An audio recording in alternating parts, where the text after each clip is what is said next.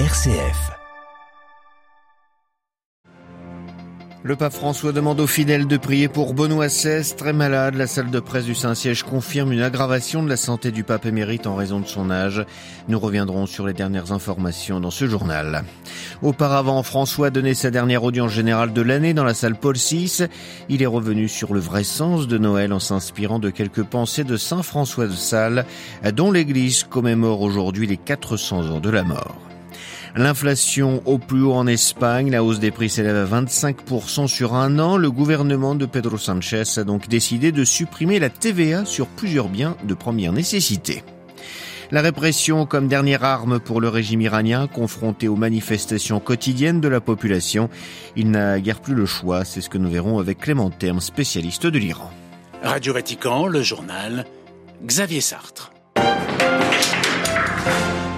Bonjour, dernière audience générale du pape François pour cette année 2022. Depuis la salle Paul VI au Vatican, le Saint-Père a mis en lumière les signes d'amour et d'humilité à travers la nativité du Christ.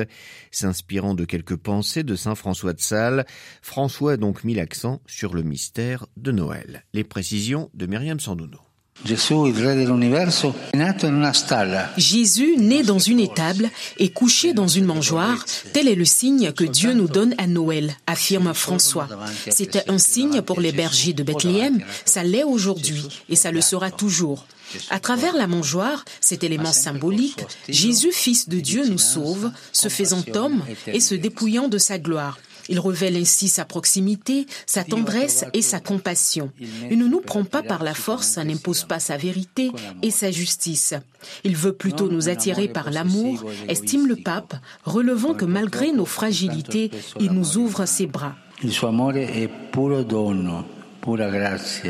Son amour est un pur don, une grâce, entièrement pour notre bien, déclare le Saint-Père, abordant également la pauvreté incomprise, selon lui, comme le renoncement à toute vanité.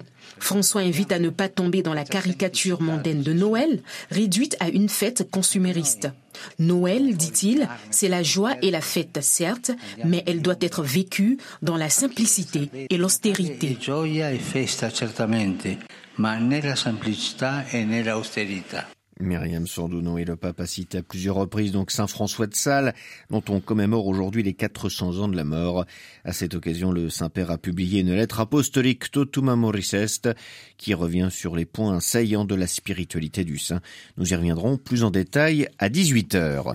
À l'issue de cette audience, je vous le disais en titre, le pape François demandait aux fidèles dans ses saluts en italien une prière spéciale pour le pape émérite Benoît XVI. Il est très malade, a-t-il dit, et Jean-Charles Puzolu.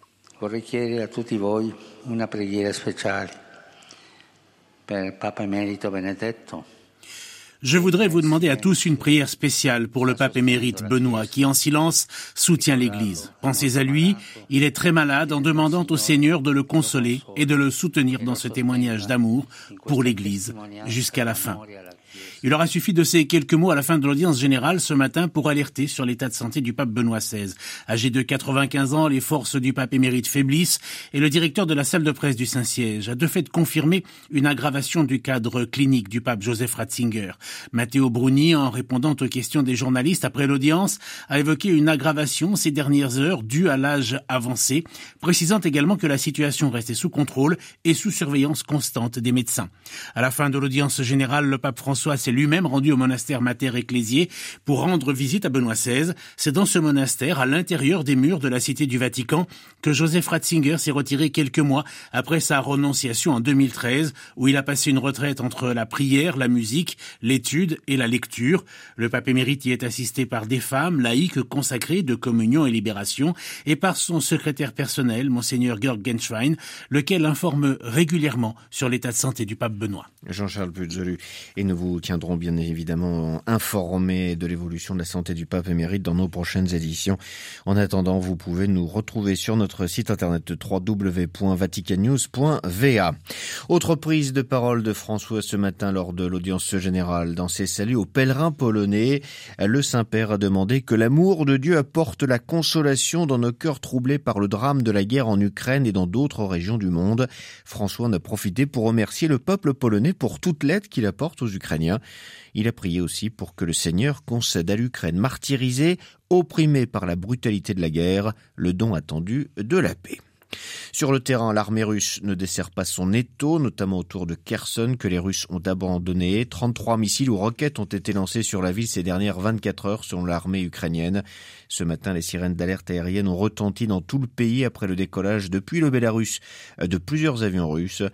quant au combat, il se concentre toujours à Bakhmut que l'armée russe tente toujours de conquérir ainsi qu'à Zvatoy dans la province de Louhansk.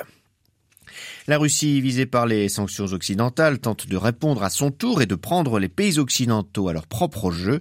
Euh, Moscou va interdire dès février toute exportation de pétrole ou de produits pétroliers dérivés aux entreprises et aux pays qui acceptent le prix plafond de 60 dollars le baril de brut fixé par le G7, l'Union européenne et l'Australie. Autre menace, réduire la production d'hydrocarbures pour en faire monter les prix. L'inflation constatée dans de nombreux pays et qui concerne en tout premier lieu les prix de l'énergie ne devrait pas diminuer dans les prochaines semaines. Alors pour faire face à cette hausse des prix de nombreux produits quotidiens, le gouvernement espagnol du socialiste Pedro Sanchez a décidé de supprimer la TVA sur les denrées de première nécessité. L'annonce a été faite alors que les prix de l'alimentation ont augmenté de 25% en un an en Espagne. À Barcelone, Luis Marsens. Depuis le début de la guerre en Ukraine, le gouvernement de Pedro Sanchez s'est montré volontaire. Il n'a pas hésité à mettre la main au portefeuille pour faire face à une inflation galopante. Après avoir obtenu de Bruxelles un plafonnement des prix du gaz qui a permis de limiter la hausse des prix de l'électricité, après avoir mis en place la gratuité des trains régionaux, euh, Pedro Sanchez a annoncé hier qu'il allait supprimer la TVA sur les aliments de première nécessité. Euh, concrètement, la taxe sur le pain, le lait, le fromage, les fruits, les légumes ou les céréales passera de 4 à 0%. La TVA sur l'huile et les pâtes passera, elle, de 10 à 5%. Ces mesures euh, sont prévues pour 6 euh, mois, même si on peut imaginer qu'elles seront prolongées au-delà, à l'image de la gratuité des trains qui restera en vigueur pendant tout 2023. À cela s'ajoute une aide de 200 euros aux familles les plus modestes. toutes ces aides représentent pour l'État une facture de 10 milliards d'euros. En revanche, la subvention de 20 centimes d'euros par litre d'essence ne sera pas prolongée en 2023. À Barcelone, Luis Marsens pour Radio Vatican.